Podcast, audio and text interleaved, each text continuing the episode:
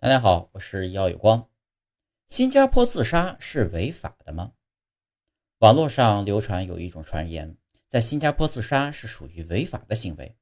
说新加坡第二百二十四章刑法典第三百零九条规定，任何人试图自杀或做出任何行为将导致这一结果的，将被处以一年以下监禁或者罚款，或者两罚并处。实际上，在二零二零年以前。新加坡的刑罚确实是这样规定的，但是呢，自二零一九年五月五日起，刑法改革法案的通过废除了新加坡刑法典第三百零九条，使得自杀合法化。该法自二零二零年一月一日起生效。